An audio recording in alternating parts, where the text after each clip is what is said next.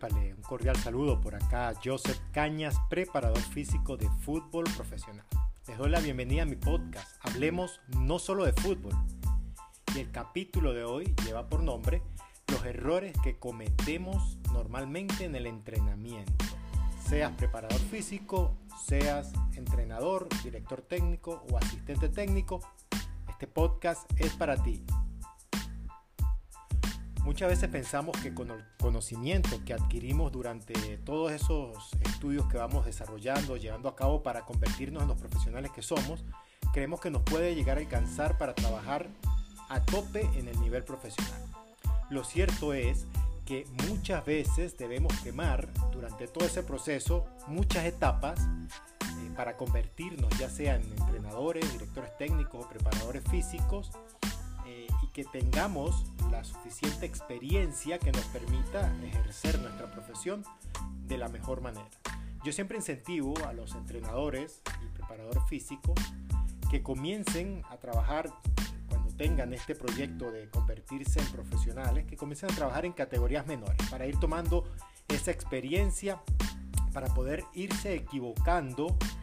en, en todo ese proceso y aprender tranquilamente de esos errores. Durante esa etapa, debemos crear definitivamente nuestra propia metodología, nuestro propio estilo, nuestra propia forma de hacer las cosas e irlo perfeccionando para poder tener una manera de hacer cada tarea dentro de la sesión de entrenamiento. También debemos acostumbrarnos a planificar siempre antes de llegar a la sesión, entendiendo que uno de los principios fundamentales de la planificación es la flexibilidad o el cambio que pueda tener esta planificación. Otro aspecto importante es no caer en la, repetición, excesiva de ejercicios, ya que eso aburre cansa al jugador. Y por último, ya durante el desarrollo de tu trabajo de suma importancia tener siempre presente a todos aquellos jugadores no citados o que ven pocos minutos eh, porque ellos generalmente eh, no tienen un estímulo de competencia que tienen eh, los que sí son habituales en las convocatorias y en los partidos. Es por ello que te invito a escuchar este podcast para que puedas detectar cuáles son esos errores que más comúnmente cometemos cuando estamos trabajando en un equipo de fútbol y estamos planificando los entrenamientos de ese equipo. Así que bienvenidos.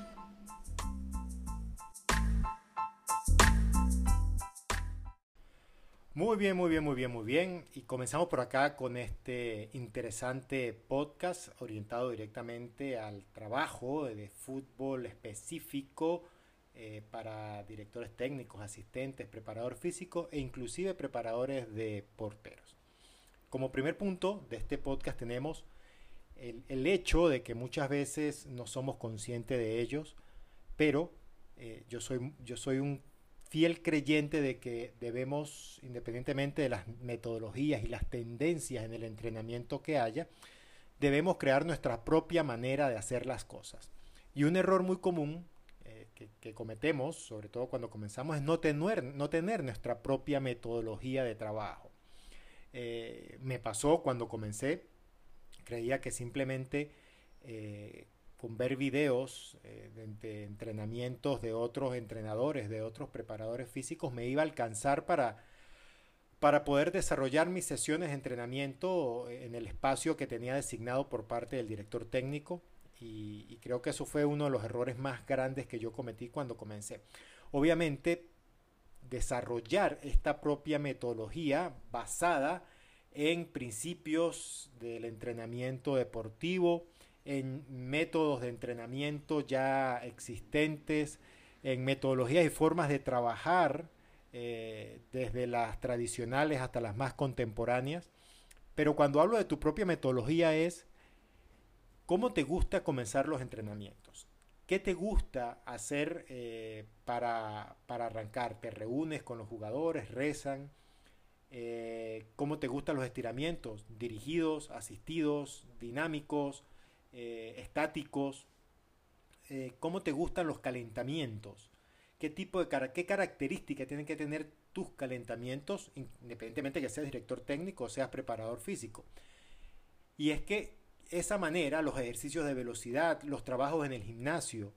qué métodos utilizas en el gimnasio, cuál es tu propia marca personal al momento que, desarrolles cada uno de estos, de estos ejercicios. todas estas preguntas te, te las voy haciendo porque al momento de reflexionar para desarrollar esa propia manera de hacer las cosas, tienes que tener en cuenta todas estas variables, eh, porque te vas a basar obviamente en un conocimiento ya existente, en si fuiste atleta te vas a basar en, en, qué te hacían a ti durante, durante los, entrenamientos, si eres si estudiaste en una universidad, qué viste en las prácticas docentes, prácticas profesionales, eh, si hiciste cursos, eh, qué, metodologías viste en esos cursos que te permitan adaptarlo a tu manera de hacer las cosas. Y algo muy importante eh, es cómo lo adaptas al contexto en el cual vas a llegar a trabajar. Es muy diferente que estés en un club eh, en primera, en segunda división o en tercera división en Europa o que estés en, un equipo de primera división acá en Sudamérica o en segunda división acá en Sudamérica con muchas de las limitaciones que pueden llegar a presentar o simplemente eh, el, no tener las herramientas necesarias para poder, eh, para poder desarrollar tu trabajo como, como mejor te parezca. Entonces, más allá de esa metodología, que creo que uno puede irla desarrollando y por eso es que hago insistencia en, el intro de este podcast en que puedes comenzar con categorías menores, puedes eh, ir trabajando en el fútbol base de algún club, en alguna escuela de fútbol, en algún, alguna academia, en donde puedas ir eh, desarrollando, perfeccionando, potenciando las formas y las maneras que te gusta desarrollar las cosas. Ahí te puedes equivocar tranquilamente, eh, puedes eh, inventar inclusive aspectos que puedas ir, ir anexando a tu metodología. Y algo que me pasó a mí y, que creo que, puede servir muy bien de, de ejemplo, era que eh, todo lo que yo iba viendo que me gustaba de otros entrenadores, ya después que pasé esa etapa de copiar, creía que, se hacía todos los ejercicios de, Guardiola o de su preparador físico, podía mis equipos jugar como jugaba el equipo de Guardiola y eso es una gran falacia, una gran mentira. Eh, creo que, el, contexto y la es muy diferente para cada, para cada etapa, para cada lugar, para cada equipo donde uno esté trabajando y por eso es que es, es sumamente importante tener una buena observación para darse cuenta de qué características tienen tus jugadores y cómo puedes tú adaptar lo que ves, porque igual ahorita sigo viendo tareas eh, de entrenamiento de otros profesionales y trato de adaptarlas a mi forma de hacer las cosas. Pero cuando comencé a trabajar en categorías menores, eh, empecé a errar, empecé a, darle eh, muchas vueltas a la cabeza de cómo puedo ser diferente y qué puedo hacer yo de diferente para poder planificar mis actividades, para poder desarrollar todas las tareas que yo consideraba que eran importantes y que me permitieran más adelante eh, tener mi, forma de hacer las cosas. Al final de toda esta historia, para, crear esa propia metodología, después que la tenía a lo largo de, más de cuatro años, eh, equivocándome, aprendiendo, eh, siendo eh, testarudo y, queriendo hacer las cosas a mi manera. Después me di cuenta que hay que ser mucho más flexible eh, conductualmente, mentalmente, para poder adaptarte a, la realidad de cada lugar. Pero después que tenía todo montado y que dije, bueno, listo, eh, ya, ya tengo adelantado cómo me gusta trabajar, qué me gusta hacer, cuándo me gusta hacer, cuántas veces a la semana. me tocó dar el salto del fútbol formativo al fútbol profesional y me di cuenta de que muchos de los aspectos que yo pensaba que estaban bien en, el fútbol base, me di cuenta que no lo estaban en el fútbol profesional y me tocó nuevamente readaptar eh, la metodología que ya había desarrollado, readaptarla a la nueva, al, nuevo escenario que me tocaba presentar o que se me presentaba directamente en mi vida laboral. Entonces, nada, fui haciendo nuevamente, yo creo que esto es un círculo virtuoso donde eh, tienes ya un bosquejo de metodología y año a año vas haciendo un curso y le vas agregando aspectos nuevos a tu metodología, haces un curso de fuerza, haces un curso de espacios reducidos, haces un curso eh, de metodologías de entrenamiento eh, y todo lo vas agregando a, esa, a ese caparazón, a esa estructura de base de forma que tienes para para hacer las cosas. Entonces, creo que no es un sistema cerrado el tener tu propia metodología, creo que es un sistema abierto en donde se va a ir transformando mm, mes a mes, año a año, eh, semestre a semestre, torneo a torneo, equipo a equipo, si estás en el fútbol profesional o vas cambiando de, equipo en categorías menores, fútbol juvenil, eh, canteras, eh, equipo de base, en fin, donde vayas a trabajar, necesitas ir adaptando cada, cada, cada aspecto que tú consideres importante, irlo adaptando a esa metodología que te va a permitir crecer, que te va a permitir evolucionar y, dar un salto de calidad en tu trabajo. Y cuando hablo de, tener las bases necesarias para crear tu propia metodología, eso incluye otro aspecto que normalmente eh, tenemos y que es un, lugar común muy habitual en, nuestro día a día y es la planificación. Y otro de los errores que normalmente cometemos es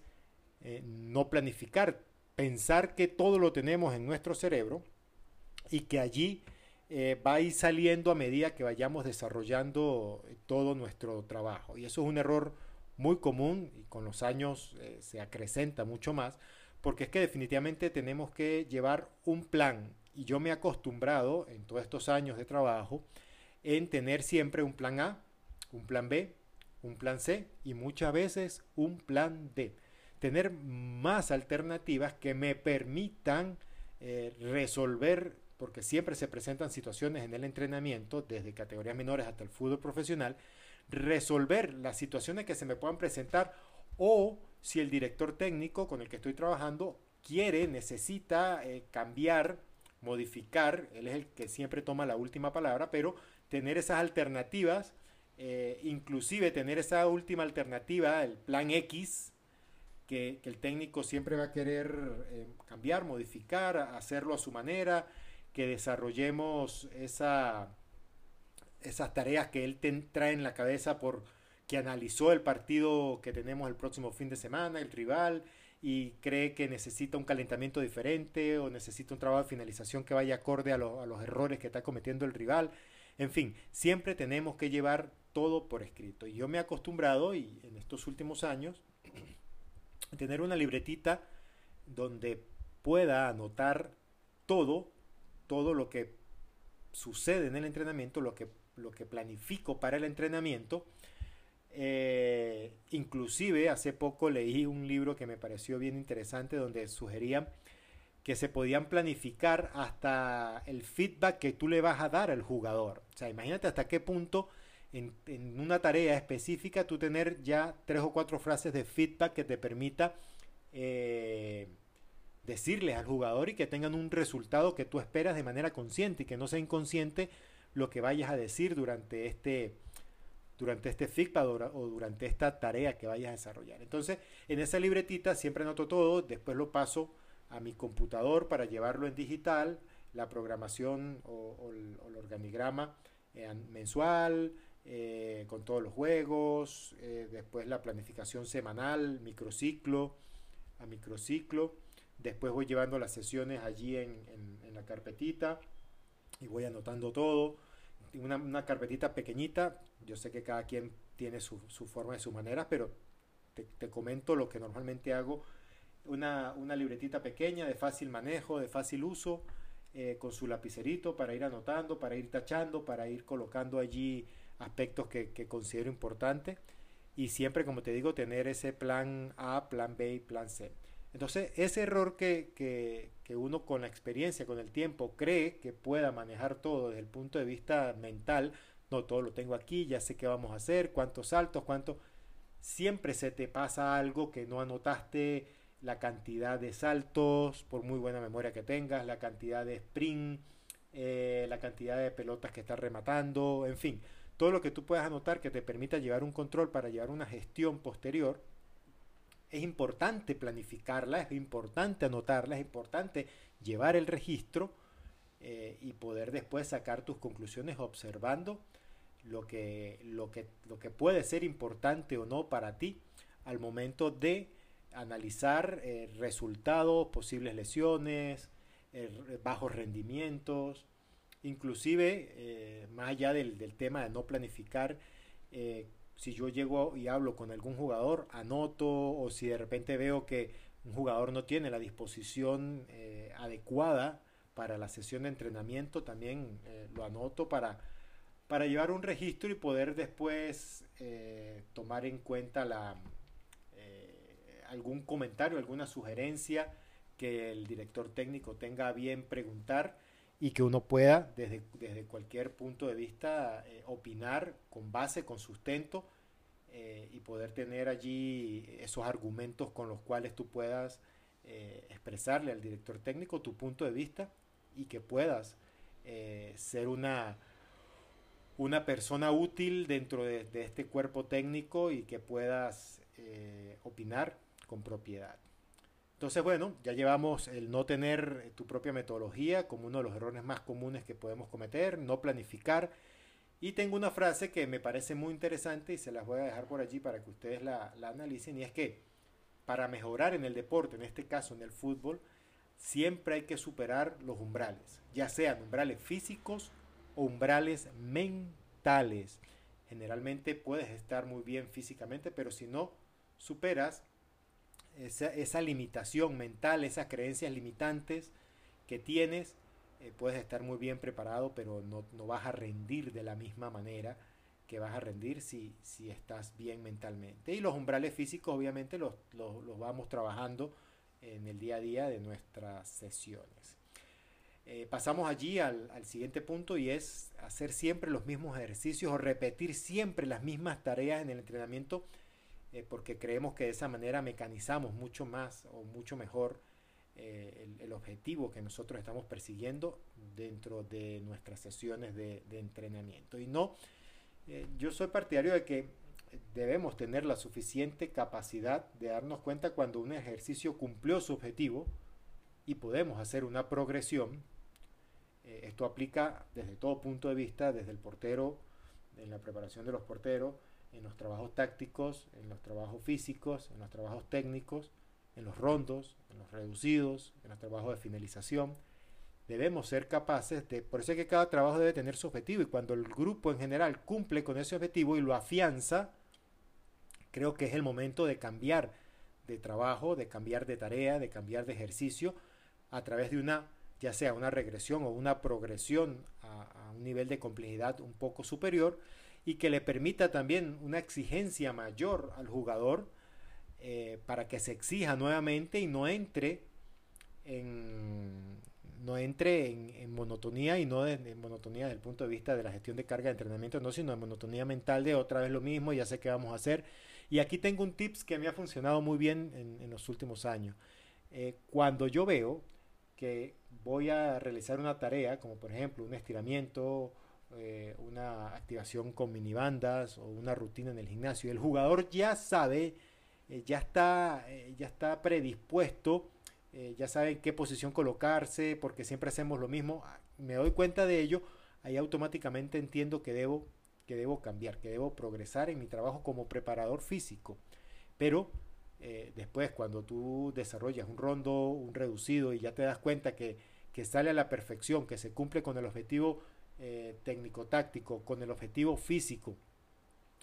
y ya sientes que le hace falta algo más al jugador para evolucionar, para crecer, es momento de eh, cambiar de ejercicio, cambiar de tarea, buscar un nuevo objetivo, colocarle mayor dificultad al, juego o a lo que estás haciendo, a la tarea que estás desarrollando, para poder que el jugador pueda crecer y pueda evolucionar. Muchas veces eh, nos quedamos con la, con la idea con la creencia de que si algo, está, si algo está saliendo bien tenemos que mantenerlo. Es cierto, pero eh, muchas veces que esté saliendo bien también significa que puede salir un poco mejor. Y no porque esté saliendo mal significa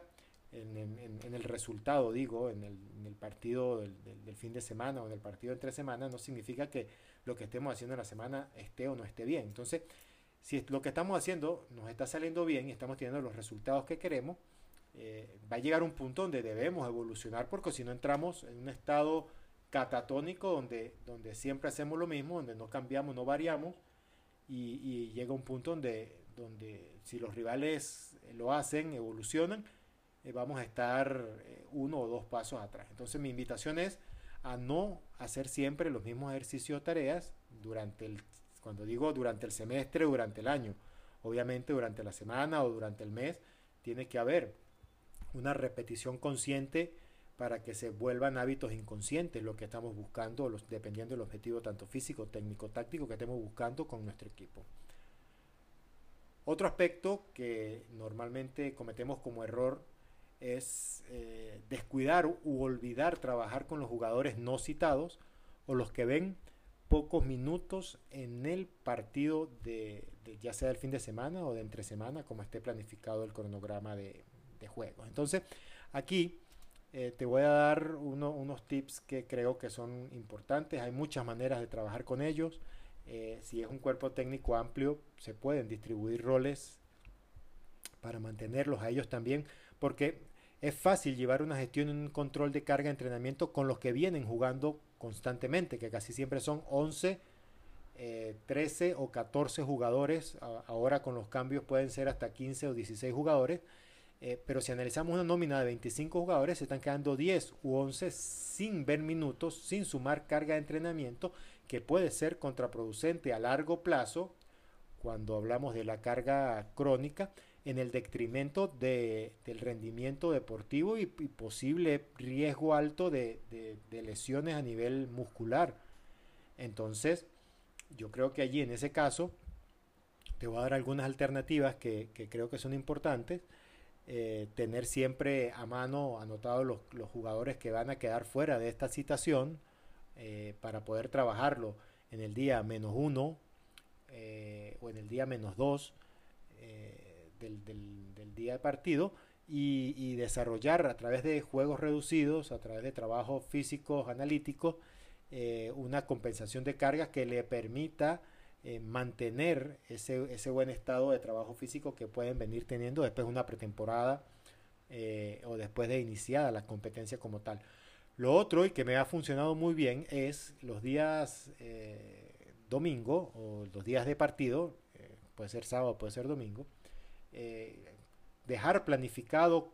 sesiones de fútbol o de fútbol reducido eh, en donde trabajen por arriba del 60% de, de la carga normal de un partido, o sea,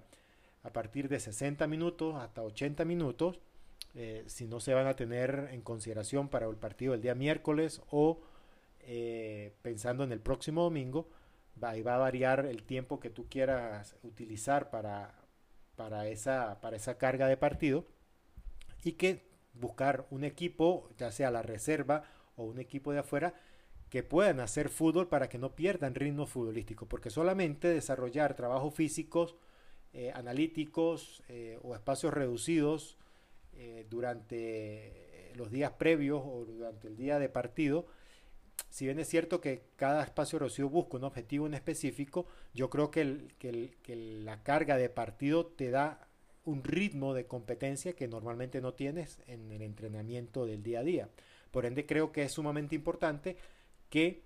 eh, busquemos darle minutos a, esto, a estos jugadores, porque a la larga, con un torneo de seis meses o de ocho meses o de un año,